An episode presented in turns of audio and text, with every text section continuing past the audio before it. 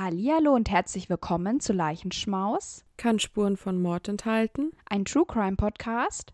Von Alex und Paula. Wuhu! Yeah. Sehr schön. Äh, wir haben heute den 7. Juni, Juno, wie man sagt. Und wir nehmen heute unsere erste Folge für den Juni auf und es gibt gleich was ganz Neues, Spannendes. Ähm, die Alex wird euch heute einen Fall erzählen. Das liegt daran, dass sie ein Schatz ist und mir Arbeit abgenommen hat. Ja, genau. Ich habe jetzt kurzfristig den Fall für Paula heute übernommen und dafür macht dann Paula den Fall fürs nächste Mal für mich, damit ich auch entspannt für meine Klausuren lernen kann. Genau, und da können wir auch gleich noch ein kleines, vielleicht trauriges etwas sagen. Na, so traurig ist es nicht. Aber wir werden im Juli eine Pause machen, weil da Klausurenphase ist und wir die dann auch mal brauchen, weil wir wollen natürlich auch, dass es gut recherchierte Fälle sind und euch nicht einfach sowas hinrotzen, wie man so schön sagt. Deswegen wird es dann eine kleine Pause geben und dann sind wir im August, denke ich, wieder da. Genau. Jawohl. Was ist denn unser Thema heute? Also unser Thema ist LGBTQI+, also alles, was quasi in dem Feld zu tun hat, also TäterInnen, die jetzt LGBTQI+ sind oder auch die Opfer. Genau. Und das haben wir natürlich ausgewählt, passend zu dem Monat Juno. Denn es ist Pride Month, also der Monat zur jährlichen Feier der LGBTQI-Plus-Community und um ein bisschen ja, Sichtbarkeit für diese Community zu zeigen, weil die leider immer noch mit sehr viel Hass zu tun hat und das wird auch nicht weniger. Ja. Genau. Ich bin ganz gespannt auf Alex Fall. Sie hat mir schon einen kleinen Hint gegeben, aber ich denke, wir, wir hören uns den jetzt erstmal an und dann schauen wir mal. Also, ich weiß überhaupt nicht, ob du den Fall kennst. Bei mir geht es heute um einen homosexuellen Täter. Und ich steige einfach mal rein. Also ich werde jetzt erstmal anfangen, von der Familie und den Verhältnissen quasi von dem Täter zu erzählen. Und zwar heißt der Täter Dean Arnold Coral. Und er wurde am 24. Dezember 1939 in Fort Wayne, Indiana geboren. Er ist das dritte Kind von zwei Söhnen. Seine Mutter heißt Mary und sein Vater heißt Arnold. Und Deans Vater war sehr, sehr streng. Die Mutter war im Gegenteil sehr nachsichtig mit den Kindern und hat oft versucht, die Kinder vor dem Vater zu verteidigen. Die Ehe von Mary und Arnold war keine gesunde Ehe. Sie hatten sehr oft verschiedene Auseinandersetzungen, was dann auch am Ende schließlich zu einer Scheidung führte. Da war Dean sieben Jahre alt, als seine Eltern sich haben scheiden lassen. Und nach der Scheidung verkaufte Mary dann das Haus und zog mit ihren Kindern nach Memphis, Tennessee und Arnold wurde für die US Air Force eingezogen. In den nächsten vier Jahren hat Arnold trotzdem regelmäßig Kontakt zu seiner Familie, also der Vater zu seiner Familie und kam dann auch 1950 wieder mit Mary zusammen. Die heirateten wieder beide. Mit dieser neu erweckten Liebe zog die Familie dann nach Pasadena, Texas. Und drei Jahre später merkten die Eltern aber wieder, dass es einfach nicht zwischen den beiden funktioniert und sie ließen sich wieder scheiden. Die Kinder hatten weiterhin Kontakt zum Vater, aber Mary hatte das Sorgerecht für die Kinder. Und ja, sie wollte einen Mann finden, mit dem sie ihr Leben verbringen kann. Und das tat sie dann auch einige Zeit später und heiratete einen Handlungsreisenden namens Jake. Also das ist quasi ein Vertreter von einer Firma, der Geschäfte für die Firma abschließen kann. Die reisen dann von Ort zu Ort. Die beiden, die bekamen dann auch eine Tochter zusammen und beschlossen dann, äh, sich in einer kleinen Stadt namens Weider, glaube ich. Also die haben sich in Texas niedergelassen. Zu Dean, er wurde als sehr schüchtern und ernstes Kind beschrieben. Er hatte nicht viele soziale Kontakte. Dennoch war er aber ein sehr empathischer Junge und er zeigte früher auch oft, dass ihm das Wohlergehen seiner Mitmenschen sehr wichtig für ihn war. Er war brav in der Schule und hatte gute Noten und obwohl er auch so schüchtern war, hatte er ein paar Freundinnen im Laufe der Jahre. Eines Tages machte ein Pekanussverkäufer der Familie einen Vorschlag, und zwar Süßigkeiten zu verkaufen. Die Familie nahm den Vorschlag an und hatte dann durch den Pekanussverkäufer auch die ersten Kunden, die dann bei ihnen einkauften. Der Laden hieß Pecan Prince. Und das hat quasi alles als Laden vor dem eigenen Garagentor angefangen. Seitdem der Süßigkeitenladen dann eröffnet wurde, arbeitete Dean jeden Tag dort, also Tag und Nacht in dem Laden, obwohl er nebenbei auch noch in die Schule ging. Und er und sein Bruder hatten also schon sehr früh Verantwortung für den Laden übernommen und waren verantwortlich für die Produktion und die Verpackung der Süßigkeiten. Und die nahm dann Deans Stiefvater mit auf seine Reisen und verkaufte sie. Die Mutter, die regelte regelt dann zwischendurch das Business-Zeug, was hinter dem Laden steckte, also Kunden anwerben und so weiter. Diese Ehe zwischen Mary und Jake lief aber auch nicht gut und 1963 entschloss Mary sich dann dazu, sich von Jake scheiden zu lassen. Also nahm sie dann ihre Kinder und auch fast alle von den vorhandenen Angestellten des Pecan Prince und gründete ihren eigenen Laden, der sich Coral Candy Company nannte. Also es war auch wieder ein Süßigkeitenladen. Dean wurde dann sowas wie die stellvertretende Geschäftsleitung und sein jüngerer Bruder Stanley war quasi wie der Sekretär der Firma. Ein Jahr nachdem die Familie die zweite Firma auf die Beine stellte, wurde Dean vom US-amerikanischen Militär eingezogen. Und laut dem Militär hatte Dean sich auch immer brav und ordnungskonform verhalten. Dean reichte dann aber zehn Monate später beim Militär einen Antrag auf Entlassung ein und das begründete er damit, dass seine Familie seine Hilfe in der Firma bräuchte und das wurde dann am Ende auch genehmigt und er wurde ehrenvoll aus dem Militär entlassen. Das war am 11.06.1965. Dean mochte es nämlich auch überhaupt nicht für das Militär zu arbeiten, aber er lernte dort eine wichtige Sache über sich selbst, nämlich dass er homosexuell ist oder war. Beim Militär hatte er seine ersten Erkenntnisse über sich und seine Sexualität und darüber war er sehr dankbar.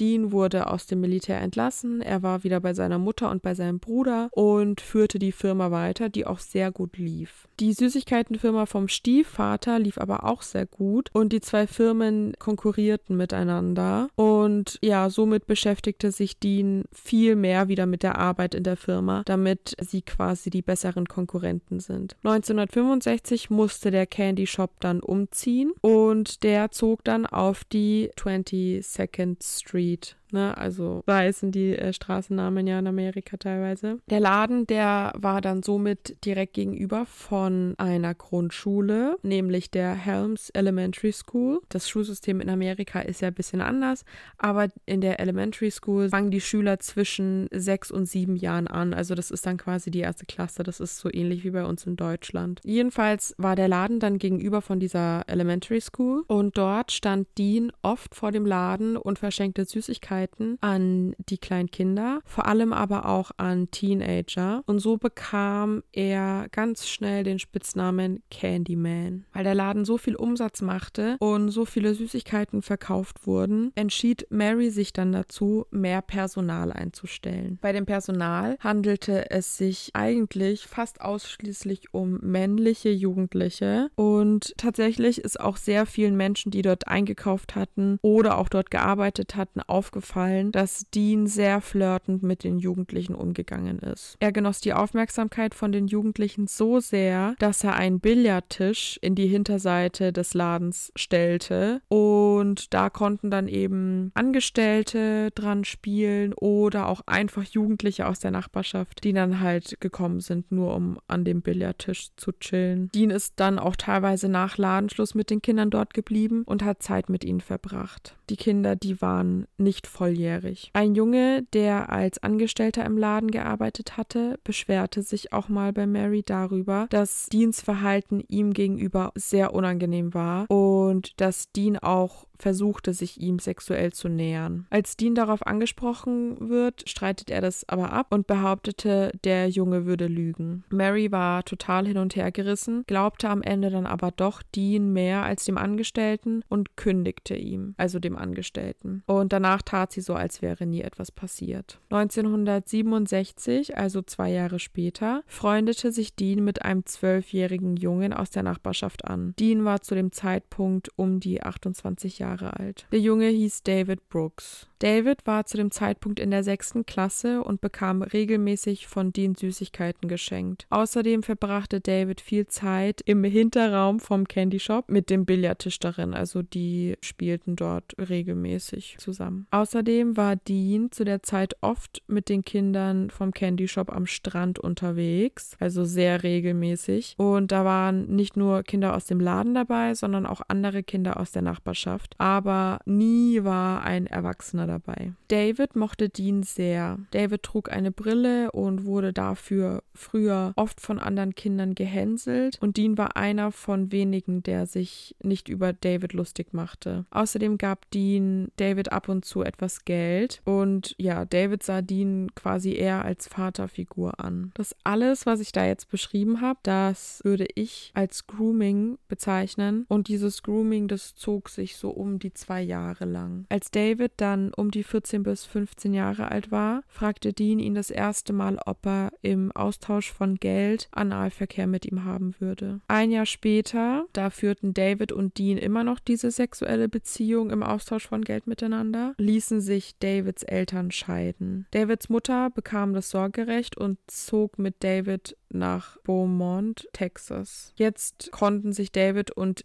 Dean nur noch sehen, wenn David zu Besuch bei seinem Vater war. Also das war deutlich seltener dann. Immer wenn David seinen Vater besuchte, verbrachte er die überwiegende Zeit und auch Nächte bei Dean. Der hatte auch sogar einen Ersatzschlüssel für die Wohnung, der David von Dean. Währenddessen lief es auch im Süßigkeitenladen nicht mehr so gut, weil sie immer weniger Kunden hatten und deswegen entschloss sich die Familie Familie dazu, 1968 den Laden zu schließen. Daraufhin machte Dean dann erstmal eine Ausbildung zum Elektriker. Am 25. September 1970 trampt ein 18-jähriger Junge namens Jeffrey Conan nach Hause nach Houston, Texas. Jeffrey wird an einer Kreuzung in der Nähe von Deans Wohnort abgesetzt und wartet darauf, von der nächsten Person mitgenommen zu werden. Dean bietet Jeffrey eine Fahrt an, aber leider kommt Jeffrey nicht mehr zu Hause an. Anstatt Jeffrey heim heimzufahren, bringt Dean ihn an einen abgelegenen Ort in der Nähe und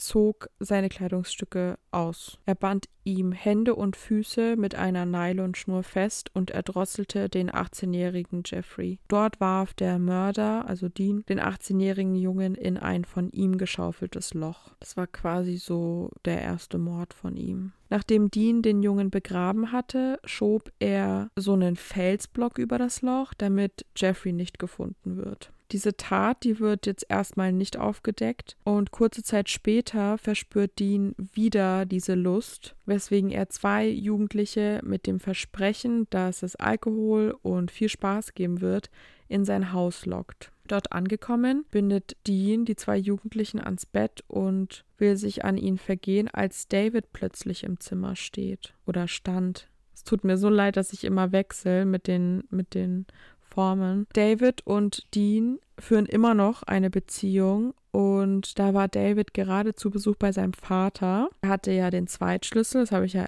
gesagt, für Deans Wohnung und fand Dean dann eben auch mit den zwei Jugendlichen in seinem Schlafzimmer. Und eigentlich möchte David gehen, weil er mega verstört ist, als er da in das Zimmer platzt. Aber Dean hält ihn auf und verspricht ihm ein neues Auto, wenn David alles für sich behält. Und tatsächlich lässt sich David darauf ein und einige Tage später ist David der Besitzer einer grünen Corvette. Dadurch, dass Dean sich Davids Schweigen erkaufen konnte, fühlte er sich sicher mit David. Ja, auch die Tatsache, dass David deren illegale Beziehung all die Jahre geheim gehalten hatte, ließ Dean sich einfach sicher fühlen in dem, was er tat und deswegen tat er David auch nichts an in dem Sinne. Trotzdem wollte Dean testen, wie weit er bei David gehen kann. Also erzählte Dean ihm, dass er die zwei Jugendlichen Nicht nur vergewaltigt hatte, sondern sie auch getötet hatte. Und David schien nicht wirklich darauf einzugehen, als würde es ihn nicht interessieren. Also bot Dean ihm 200 Dollar für jeden Jungen, den David in Deans Wohnung locken kann oder konnte. Und David sagte zu. Den ersten Jungen, den David in Deans Wohnung lockte, ist Elmer. Dean und Elmer sind gemeinsam in der Wohnung und plaudern und trinken. Also die haben immer Alkohol da gehabt und Süßigkeiten. Und da fiel Dean dann auf, dass er mehr in Elmer sah als ein Opfer von ihm. Er wollte Elmer ebenfalls zu seinem Komplizen machen und bot ihm genauso wie David an 200 Dollar für jeden Jungen, den Elmer in Deans Wohnung locken konnte oder kann. Elmer im Gegensatz zu David steigt im ersten Moment nicht darauf ein. Er war sehr verstört darüber und sagte Dean erstmal ab. Aber dadurch, dass Elmer aus nicht so guten Verhältnissen stammt und seine Familie zu dem Zeitpunkt Geldprobleme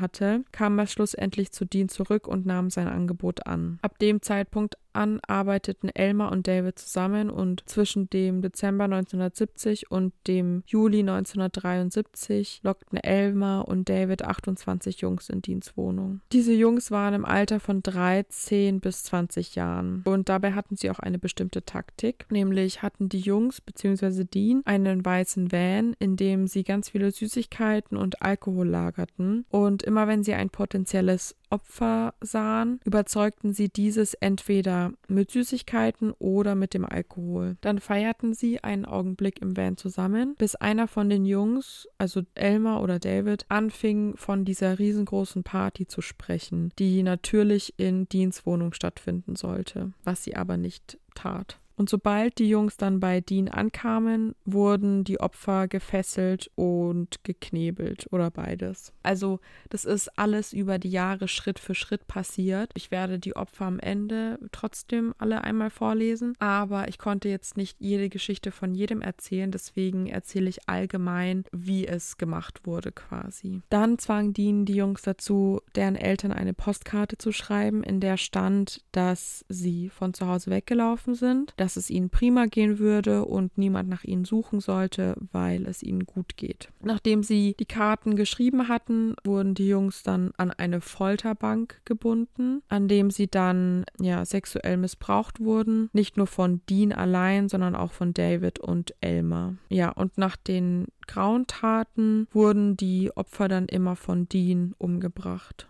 Am 20. April 1972 verschwand ein 17-jähriger Junge namens Mark Scott. Seine Eltern machten sich mega die Sorgen um ihn und meldeten ihn dann auch als vermisst. Sie fragten alle Freunde und Klassenkameraden und Menschen in der Nachbarschaft nach ihrem Sohn, bis sie dann die Postkarte erhielten. In der Postkarte stand, dass Mark angeblich einen Job in Texas gefunden hatte, bei dem er drei Dollar die Stunde verdiente. Jedenfalls schrieb Mark in der Postkarte, dass es ihm gut gehen würde und seine Eltern sollten sich keine Sorgen um ihn machen und ihn auch nicht suchen. Die Familie, die kannten ihren Sohn aber gut genug, um zu wissen, dass er seine Familie nicht einfach so verlassen würde, ohne ein Wort zu sagen. Also sie glaubten nichts von dem, was in der Karte stand und wussten, dass wahrscheinlich was Schreckliches mit Mark passiert sein musste. Die Polizei, die hat in den Fällen allgemein nicht viel geholfen, weil sie eigentlich alle Jungs, die in der Zeit verschwunden waren, als Ausreißer deklariert hatten. Und damals 1970, da war es nicht illegal, als Kind von seiner Familie auszureisen. Deswegen hat die Polizei auch nichts unternommen. Also auch wenn das Kind unter 18 war. Die Beamten, die waren auch ziemlich unhöflich zu Marks Eltern und sagten Sachen wie, ihr Kind ist ein Ausreißer, das sollten sie akzeptieren und ähnliches. Am 8. August 1973 hatte Elmar sein nächstes Opfer rausgesucht. Ein Junge namens Tim. Die zwei waren schon auf dem Weg zu Deans Wohnung. Tim dachte auch, die werden gleich auf eine richtig fette Party gehen und total viel feiern, als sie ein Mädchen namens Rhonda Williams trafen. Sie war ein Mädchen aus der Nachbarschaft. Rondas Vater, der hat anscheinend viel getrunken und war dann immer sehr, sehr wütend und behandelte sie nicht gut, wenn er betrunken war. Und deswegen wollte sie nicht nach Hause gehen. Und sie kannte Elmer und ja, dachte, sie könnte ihm vertrauen und entschloss sich dazu, mit den Jungs gemeinsam feiern zu gehen. Elmer hat sich nichts wirklich dabei gedacht. Er dachte, dass er halt eben 200 extra kassiert, weil er noch eine Person zu dienen mitbringt und hat jetzt auch nicht damit gerechnet, dass es ein Problem wäre. Deswegen sind dann alle zusammen zu Dean gefahren. Elmar lag aber falsch. Als die drei bei Dean ankamen, feierten sie wirklich erstmal, waren high und auch sehr betrunken, hatten eine gute Zeit zusammen und dann wurde ihnen auf einmal schwarz vor Augen. Als Elmar wieder sein Bewusstsein erlangte, lag er gefesselt und geknebelt neben Tim und Rhonda auf dem Bauch. Also er hatte, glaube ich, Tape über dem Mund. Dean war sehr wütend und schrie rum und fuchtelte mit seiner Waffe, das war eine Pistole vom Kaliber 22, herum und bemerkte dann, dass Elmar wach wurde und wurde noch wütender. Dean sagte, er würde Elmar umbringen, aber erstmal wolle er ein bisschen Spaß haben und wollte Tim vergewaltigen. Dabei entfernte er das Panzertape von Elmars Mund. Elmar war total verwirrt und flehte um sein Leben. Er verstand nicht, was er falsch gemacht hatte. Dann erklärte Dean aber, dass er sauer sei, weil Elmar ein Mädchen mitgenommen hatte und das nicht erlaubt war. Er meinte, dass er Elmar und David ganz klar erklärt hatte, dass sie nur junge Männer mitbringen sollten. Und währenddessen entschuldigte sich Elmar die ganze Zeit und flehte um sein Leben. Und tatsächlich befreite Dean ihn dann auch von seinen Fesseln. Er legte seine Waffe auf seinen Nachttisch und ging zurück ins Wohnzimmer, um Tim zu holen. Dean wollte auch Elmar dazu zwingen, dass er Rhonda vergewaltigt. Genau in dieser Zeit fasst Elmar etwas Mut nahm die Waffe vom Nachttisch und erklärte, dass es so nicht mehr weitergehen kann. Also Dean hatte da noch nicht bemerkt, dass er die Waffe hat. Er wollte seine Freunde nicht mehr verraten und sie nicht mehr ans Messer liefern. Dean drehte sich um und sah, dass Elmer mit der Waffe auf ihn zeigte, wobei er aber nicht damit rechnete, dass Elmar ihm irgendwas antun würde. Er ging auf Elmar zu und sagte, du wirst mir gar nichts tun. Und ohne noch ein Wort zu sagen, drückte Elmar ab und erschoss Dean. Danach befreite er Tim und Rhonda und die drei überlegten auch erstmal, ob sie die Polizei anrufen sollten. Nach einer Zeit entschlossen sie sich dann eben dazu und ja, riefen die Polizei. Elmar und David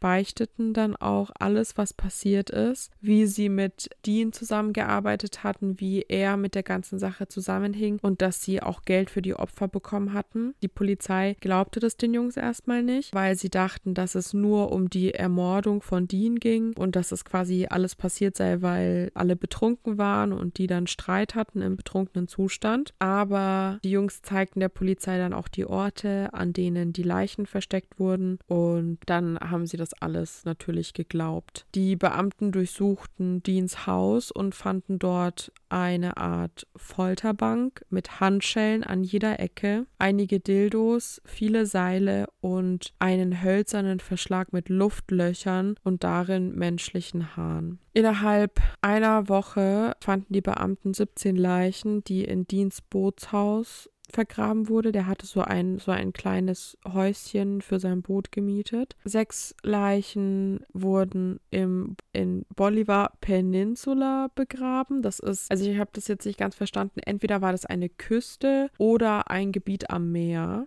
Aber da wurden auf jeden Fall sechs von den Leichen begraben und vier weitere Leichen wurden in einem Waldstück beim Lake Sam Rayburn begraben.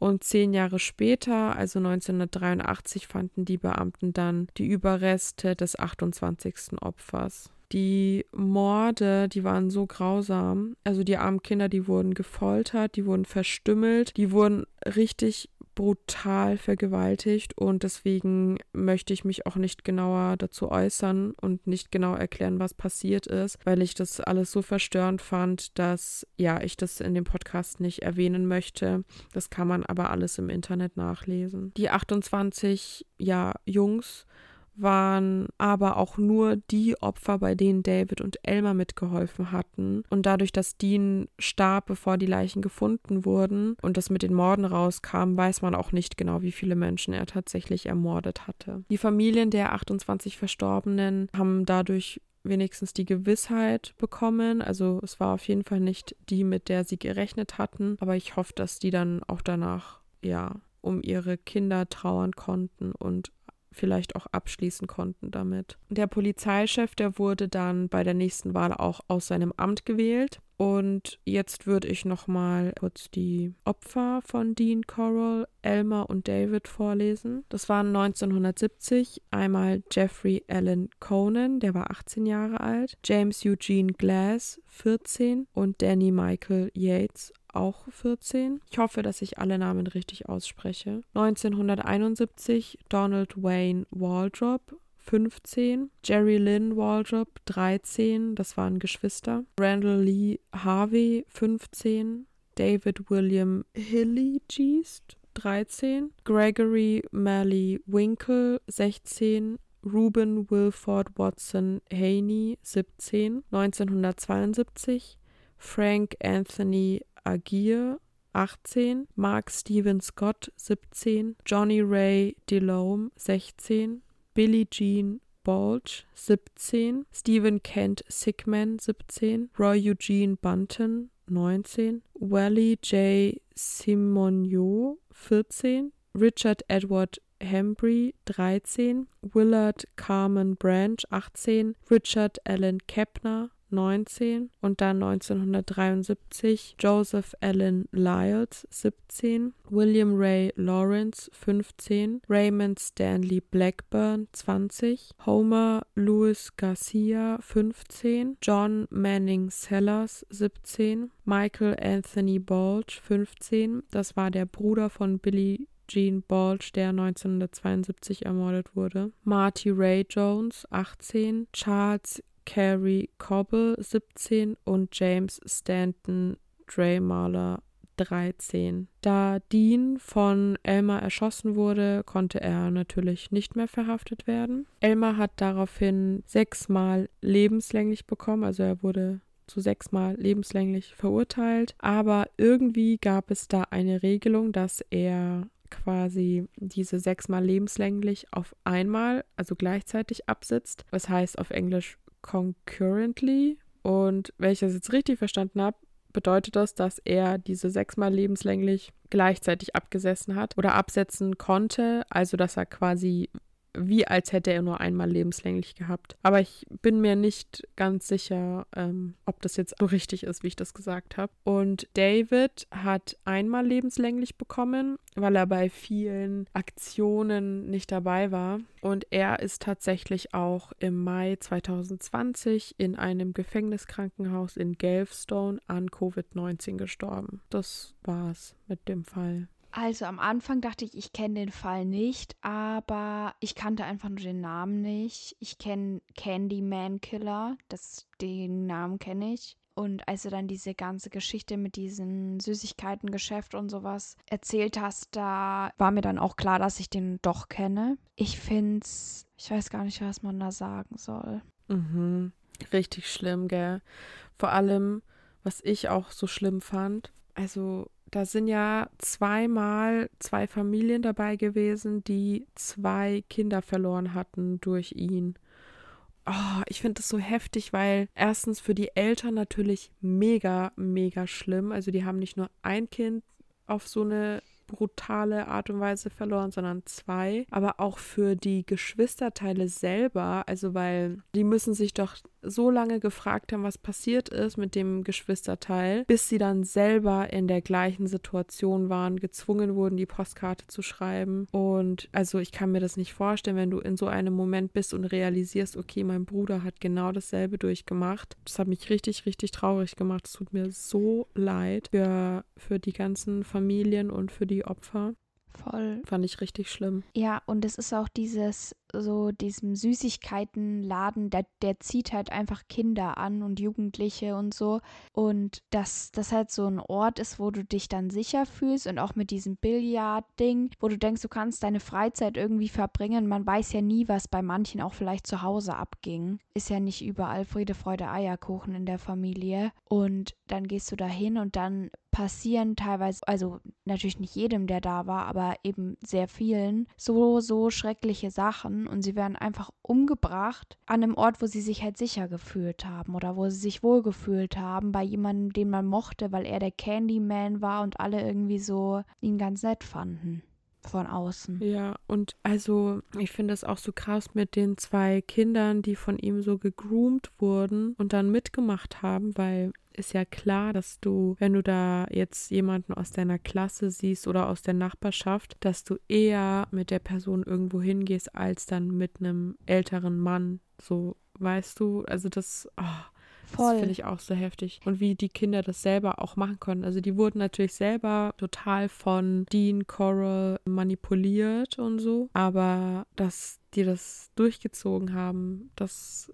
fand ich auch krass. In so einem jungen Alter halt auch. Ja, und ich, also was mich da interessieren würde, aber ich denke, das gab es damals einfach noch nicht, ist die Tatsache, dass die ja beide halt lebenslängliche Haft bekommen haben und so. Aber dass ich mich halt frage, ob man denen so viel Schuld zuweisen kann, wie man es ihm zugewiesen hätte. Weil natürlich haben sie die Kinder dahin gelockt und das ist alles total schrecklich, aber der hat die ja dahin manipuliert. Also ich frage mich halt, inwiefern die selber jemals zu solchen Tätern geworden wären, wenn nicht dieser erwachsene Mann da gewesen wäre, der sie gegroomt, manipuliert hat, mit Geld angelockt hat und sowas. Ja, da würde mich halt so die psychologische Einschätzung irgendwie voll interessieren, weil ich glaube, heutzutage würden die vielleicht anders verurteilt werden. Ich glaube auch dadurch, dass der Mörder an sich schon gestorben ist, bevor das alles aufgedeckt wurde, dass die wahrscheinlich auch einfach jemanden gesucht haben, der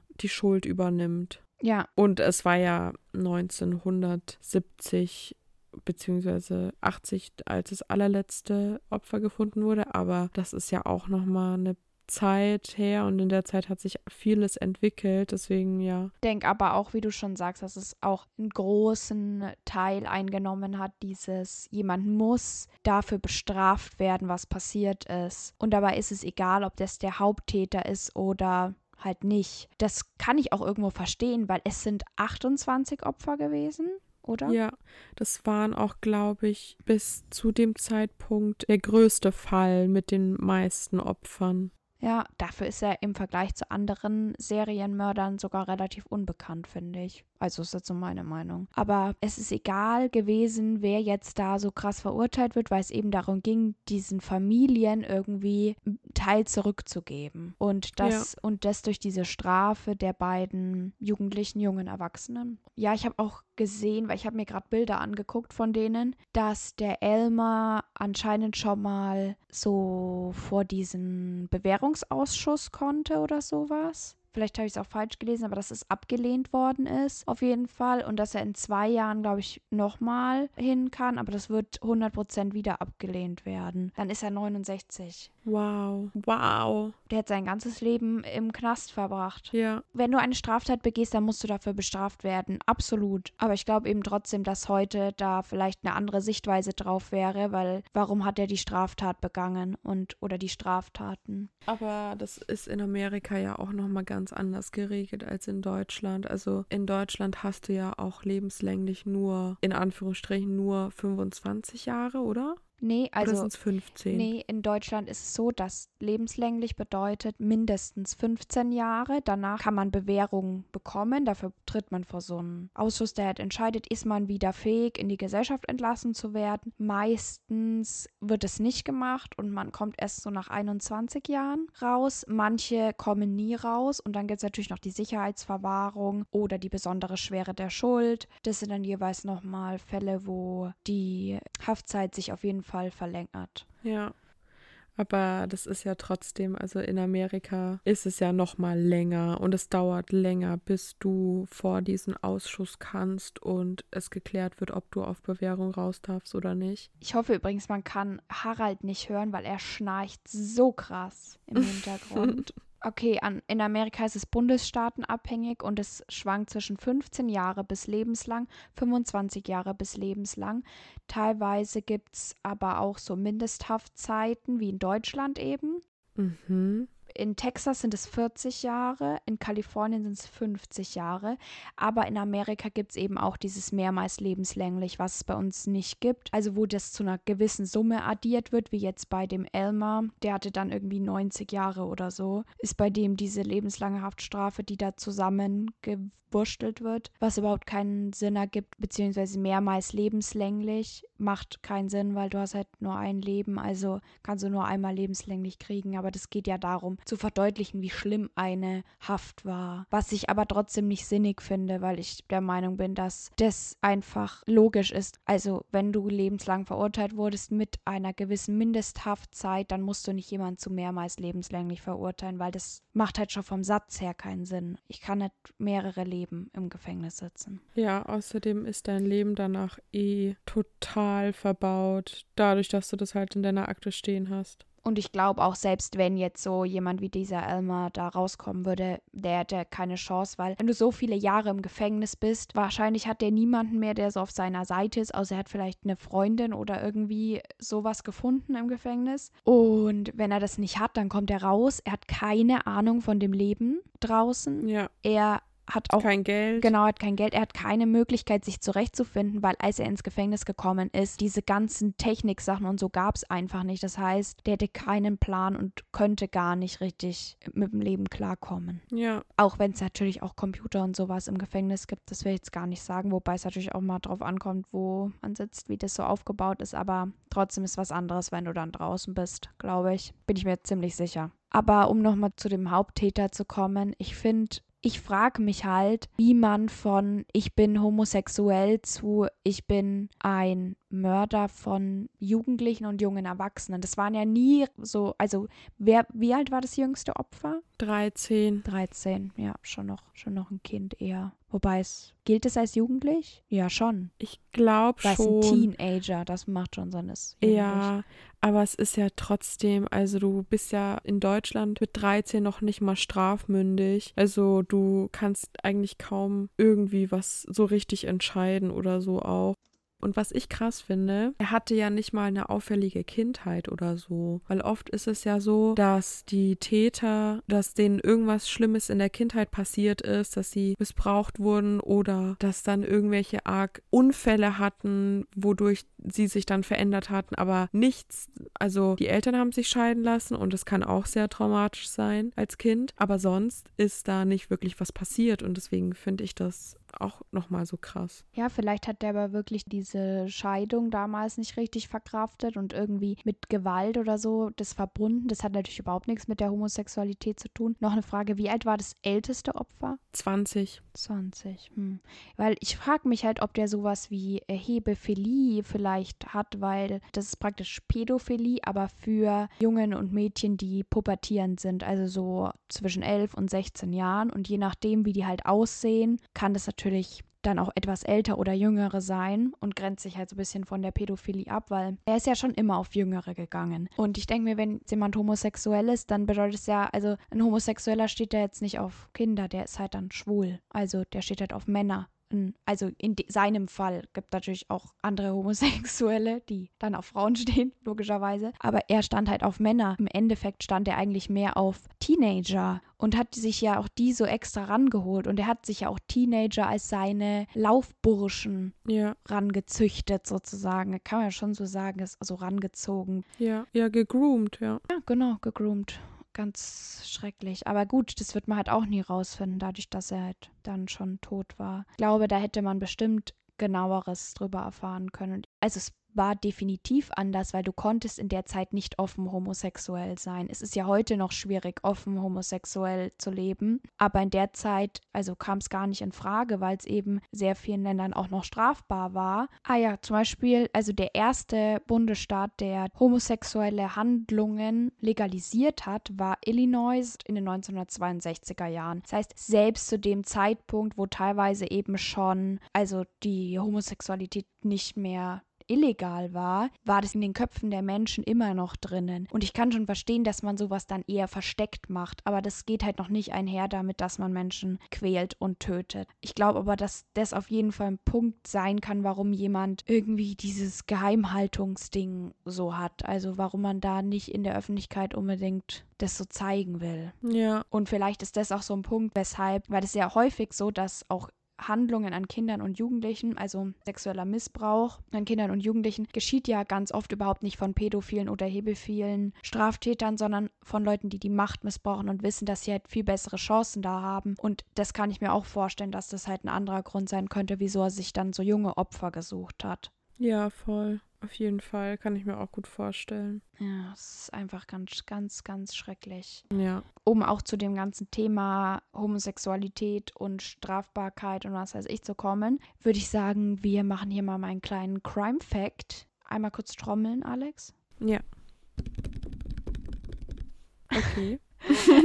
und da habe ich als Quelle für meinen Crime Fact den Lesben- und Schwulenverband genommen. Die haben nämlich da schön aufgedrosselt einen Artikel zu queerfeindlichen Gewalttaten. Und für alle, die nicht wissen, was queer bedeutet, das ist auch so ein Sammelbegriff für Lesben, Schwule, Bisexuelle, Trans- und intergeschlechtliche Menschen. Und das ist jeder, der sich darunter vereint oder sich irgendwie da mit reinzählt, der ist queer. Genau. Und die queerfeindliche Gewalt wird auch von dem Bundesinnenministerium erfasst unter politisch motivierter Kriminalität. Und da gibt es eben verschiedene Phänomenbereiche. Also da hatten wir schon mal drüber geredet, als wir über das Thema Terror gesprochen haben. Also politisch motivierte Kriminalität von rechts, links, ausländische Ideologien, religiöse Ideologien und nicht zuzuordnen. Und da gibt es eben auch Statistiken dazu.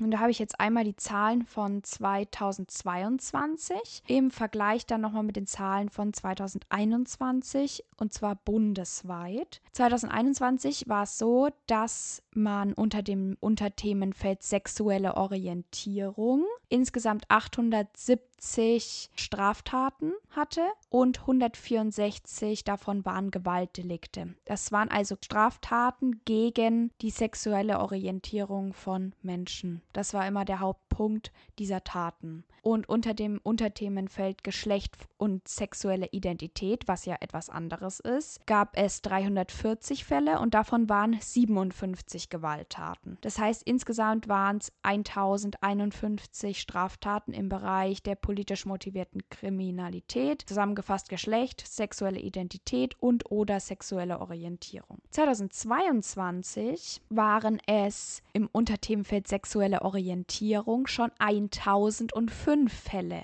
und 227 davon waren Gewaltdelikte, 341 davon waren Beleidigung und 147 waren Volksverhetzung. Und bei der geschlechtsbezogenen Diversität, worunter im Endeffekt dieses Unterthemenfeld Geschlecht und sexuelle Identität zu verstehen ist, verändert sich halt immer wieder die Namen da auch oder was man dafür als Bezeichnung nimmt, gab es 417 Fälle, davon waren 82 Gewaltdelikte, 120 Beleidigungen und 65 Volksverhetzungen, woran man sehen kann, dass die Zahlen nicht zurückgehen, sondern eben sich gesteigert haben von letztem Jahr nochmal. Und genau, dazu wollte ich eben auch nochmal sagen, weil ich das eigentlich ganz interessant fand, wer denn da überhaupt so die Täterinnen sind. Und dazu kann man sagen, dass sowohl 2021 als auch 2022 die meisten Fälle, die gemeldet wurden, unter politisch motivierte Kriminalität, die nicht zuzuordnen ist gemeldet wurden. Also es waren 2021 566 und 2022 638. Aber bei den zuzuordnenden war der größte Anteil im rechten Spektrum. Also 2021 waren das 265 und 2022 schon 321. Und damit sind sie deutlich höher als die anderen, also sowohl als linksmotivierte, ausländische Ideologien und religiöse Ideologien. Und das ist schon, finde ich, auch nochmal ein Statement. Viel zu viel.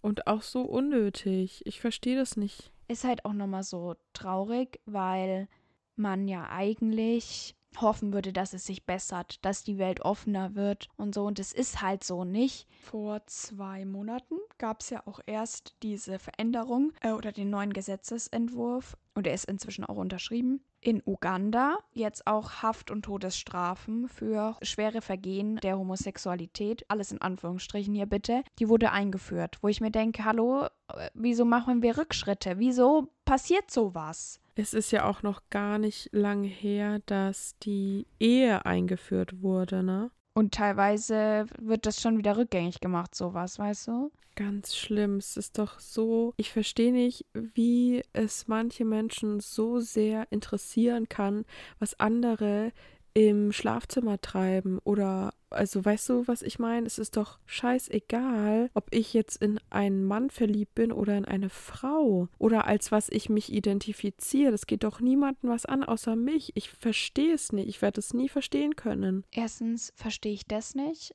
Also ich bin da ganz seiner Meinung. Es geht niemandem was an, wen man liebt, solange das alles jetzt nicht strafrechtlich relevant ist. Also alles, was so mit Kindern zu tun hat, das sind Schutzbefohlene, das geht gar nicht. Das hat nichts damit zu tun, was die sexuelle Orientierung von anderen Menschen ist. Und ganz ehrlich, ist es ja vor allem, muss man sagen, das kann man hier auch sehen, dass eben auch noch mal mehr schwule Männer auch gesundheitlich darunter leiden als zum Beispiel lesbische Frauen oder oft eben auch andere Probleme haben, weil lesbische Frauen werden ja sehr häufig auch als so ein was total sexuell anziehendes mhm. betrachtet und da stehen dann total viele drauf und schwule Männer, da ist dann irgendwie große Angst da oder was weiß ich, wo ich letztens auch wieder was zu gelesen oder gehört habe, wo es eben darum ging, dass heterosexuelle Männer haben Angst vor Schwulen, weil sie Angst haben, dass die genauso zu ihnen sind, wie sie zu uns Frauen sind. Ja. Und es gibt keinen, also es gibt keinen Grund, wieso wir uns da einmischen sollten. Und es ist auch einfach nicht unnatürlich, es ist nicht schlecht, es ist wunderbar, dass jeder so ist, wie er ist und jeder jeden liebt, den er liebt. Und dabei ist es egal, welches Geschlecht diese Person hat und auf welches Geschlecht sie steht steht. Und genauso geht es auch niemandem was an, wenn jemand trans ist. Es ist so krass, welchen Weg Trans-Menschen durchleben müssen, um sie selbst sein zu können. Genauso auch natürlich Intersexuelle. Das ist einfach was, wo jeder, der das nicht hat, einfach die Fresse halten sollte. Für die Person da sein sollte, sie unterstützen, dass sie den Weg gut durchstehen kann, den sie durch die ganze Bürokratie in Deutschland zum Beispiel allein schon hat, durch, durch die Demütigung, die in dieser Demokratie geschaffen wird und einfach da sein sollte. Ja. Und man sollte sich da nicht anmaßen, auch nur irgendein Wort darüber zu verlieren, weil das sind, glaube ich, Kämpfe, da können die meisten nicht mitreden, wenn man nicht weiß, wie man den anderen sagen soll, dass der Körper nicht der ist, in dem man sich wohlfühlt, weil man das nicht selber ist. Vor allem dann kommt ja oft auch noch dazu, also dass manche Menschen in der eigenen Familie schon nicht akzeptiert werden und für sehr viele ist es in der Familie schon ein Kampf und dann werden sie auch noch von außenstehenden Menschen verurteilt und schlecht behandelt für etwas, wofür sie nicht mal was können und was niemand eben, wie du so sagst, niemand anderes kann es verstehen, außer die Person selber. Das heißt, die müssen nicht nur damit kämpfen, dass die Familie sie schon nicht akzeptiert. Also ist jetzt nicht bei jedem so, ne? Aber ist auch häufig der Fall. Und dann auch noch andere Personen, die sie dann noch belästigen und was weiß ich, nur weil es nicht deren Vorstellung entspricht. Und das ist einfach total unfair und sollte nicht so sein einfach. Ich will mich einmal kurz verbessern. Nicht intersexuelle, sondern intergeschlechtlich. Wollte ich nur mal kurz sagen. Ich glaube, das ist besser, wenn ich mich so ausdrücke. Genau. Aber du hast vollkommen recht. Und es ist einfach was, so, wenn ein Mensch das merkt, ich glaube, das ist nicht leicht im ersten Moment zu verdauen. Und alleine dieser Kampf mit einer Familie darüber zu reden und so, ich denke mir immer, die Menschen haben so viel Kraft. Und dann gibt es eben Leute, die auf denen rumtreten und meinen, sie wüssten alles besser und müssten alles kommen kommentieren und was weiß ich. Und ich denke mir immer nur,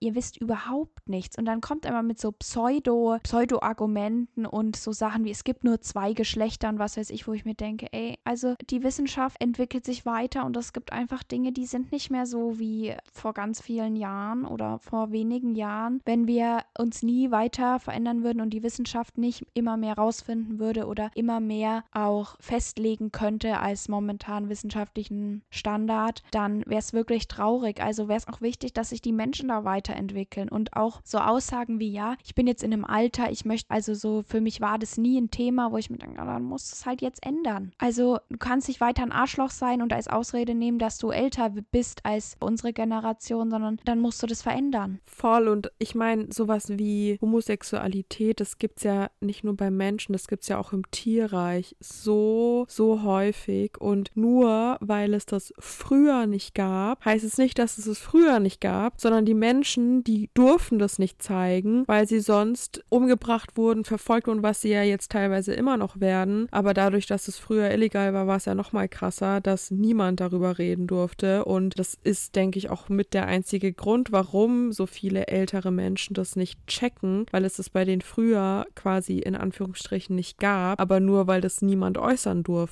Ja, und alleine die Tatsache, dass überhaupt Menschen sich ihr Leben lang verstellen müssen, ja. ich finde es so traurig. Ich finde wirklich, da sollte sich jeder mal an die eigene Nase fassen und mal schauen, dass er sich da weiterbildet. Und es ist wirklich einfach, sich da weiterzubilden. Man kann wunderbare kurze YouTube-Videos anschauen, man kann sich im Internet einlesen und man kann es immer besser machen, so wie ich mich gerade verbessert habe und versuche, das mir jetzt zu merken und eben nicht mehr das, das Falsche zu sagen oder so, sondern einfach mit der Zeit gehen und neu dazulernen. Und es ist nun mal so, dass man das auch noch kann, wenn man über 50 ist. Ja, voll. Also man kann sich immer weiterbilden. Ja, und es ist einfach, es hat was mit Respekt zu tun. Und genau das ist der Punkt. Jeder Mensch möchte, dass ihm Respekt gegenüber gebracht wird. Also behandelt die anderen auch mit Respekt. Auch wenn ihr das vielleicht nicht 100% nachvollziehen könnt. Ihr müsst es nicht nachvollziehen können. Ihr müsst einfach es akzeptieren und Verständnis bringen. Man muss nicht alles miterleben, um respektvoll miteinander umzugehen. Voll, auf jeden Fall. Ich habe mich jetzt ein bisschen in Rage geredet. Aber es ist auch ein wichtiges Thema und wir kennen ja selber auch viele Leute in unserem Umfeld, die zur LGBTQ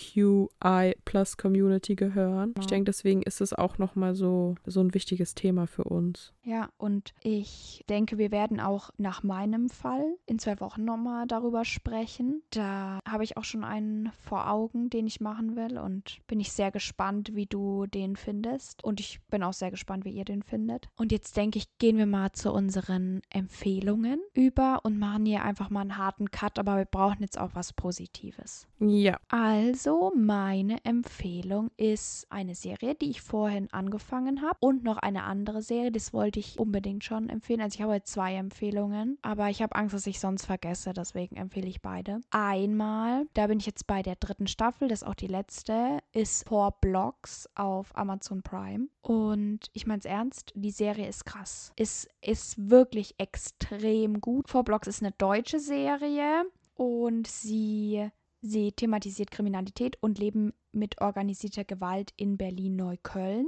Es geht um eine libanesische Familie, also den Anführer eines Familienclans und seine Geschwister und wie das Leben dieser Familie ist und eben was alles so dazwischen kommt. Und in der ersten Staffel ist vor allem auch der Punkt, dass ein alter Freund des Familienoberhaupts, Toni Hamadi heißt er, und der alte Freund taucht eben auf und wird Teil dieses Clans und das bringt ganz schön viel durcheinander. Außerdem ist der Schwager vom Anführer, vom Clan-Anführer, kommt ins Gefängnis und eben solche Sachen passieren. In der zweiten Staffel geht es dann um den Krieg mit einer anderen Clanfamilie. Und es ist eben einfach wirklich sehr, sehr gut. Es beschönigt es nicht. Es zeigt teilweise auch, wie zwiegespalten manche Personen auf die Situation schauen. Aber es ist eben nicht am Ende so, ich denke, das ist logisch, wenn es drei Staffeln gibt, ist jetzt nicht am Ende der ersten Staffel so, dass dann alle Friede, Freude, Eierkuchen, wir hören jetzt auf damit, sondern man steckt einfach sehr tief da drinnen, weil es eine Familie ist und selbst wenn Leute es nicht wollen, bleiben sie. Oh, der ist, der ist wirklich eine extrem krasse Serie. Es ist der Großteil eben auf Deutsch.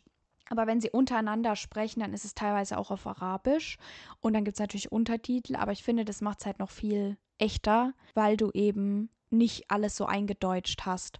Und die Schauspieler passen extrem gut da rein. Teilweise sind es auch Rapper, die damit spielen. Und ich kann die Serie wirklich nur empfehlen. Gibt es auf Amazon Prime, wie gesagt. Und ja, ist sehr krass. Auch ein bisschen brutal. Also muss natürlich auf sich aufpassen, wenn man das schaut. Und die andere Serie, die ich empfehlen will, die habe ich heute angefangen. Und das ist Will Trent. Und das ist eine Serie von Disney. Und die ist ganz neu und hat auch erst drei Folgen. Ich weiß nicht, wie oft da gerade jetzt die Folgen kommen, ob jeden Tag eine kommt oder so. Aber es ist eine Krimiserie und es geht um, ist nach einer nach einem Kriminalroman oder einer Reihe von Karen Slaughter äh, gemacht. Und da geht es eben um einen Agent, der so die Crime Scene, den Tatort liest, als wäre es ein Buch. Das wird auch so im Trailer erwähnt und um die Probleme, die dahinter stehen. Und ich finde es eigentlich ganz spannend. Und manche Sachen finde ich auch ganz süß, muss ich sagen. Es gibt schon einen kleinen Hund in der ersten Folge. Das hat mich natürlich direkt reingezogen. Kann ich beides nur empfehlen, genau. Will Trent ist, wie gesagt, auf Disney. Ja. Ich habe auch eine Serie, auf Netflix läuft die. Also, es ist eine Miniserie, die heißt Stumm. Ich habe die jetzt noch nicht zu Ende geguckt, aber so die ersten paar Folgen fand ich eigentlich sehr interessant. Also das ist eine spanische Serie und eigentlich bin ich immer nicht so der Fan von so spanischen Serien, weil irgendwie ist es oft sehr dramatisch, finde ich. Aber die ist sehr interessant. Also da geht es um einen jungen Mann, der heißt Sergio und der wird nach sechs Jahren Haft wegen dem Mord seiner Eltern entlassen. Und in der Zeit, in der er inhaftiert war, hat er kein einziges Wort gesprochen. Und da gibt es eine Psychiaterin, die heißt Anna, glaube ich. Und die beobachtet ihn und soll seine potenzielle Gefahr für die Gesellschaft ermitteln. Und sie beobachtet ihn, aber Sergio weiß nicht, dass er beobachtet wird. Also in seinem alten Elternhaus, in dem er dann auch lebt, sind überall Kameras aufgestellt und er wird quasi Tag und Nacht, 24-7 wird er von dieser Psychiaterin analysiert und beobachtet. Und die entwickelt auch irgendwie so eine krankhafte Obsession mit ihm. Also macht so den Anschein auf jeden Fall. Ja, also ich habe jetzt ein paar Folgen angeguckt. Die sind auch immer relativ lang, die Folgen. Und ich muss sagen, ich fand es super spannend. Also ich glaube, das ist auch ab 16 erst. Ja. Und es gibt eine Staffel.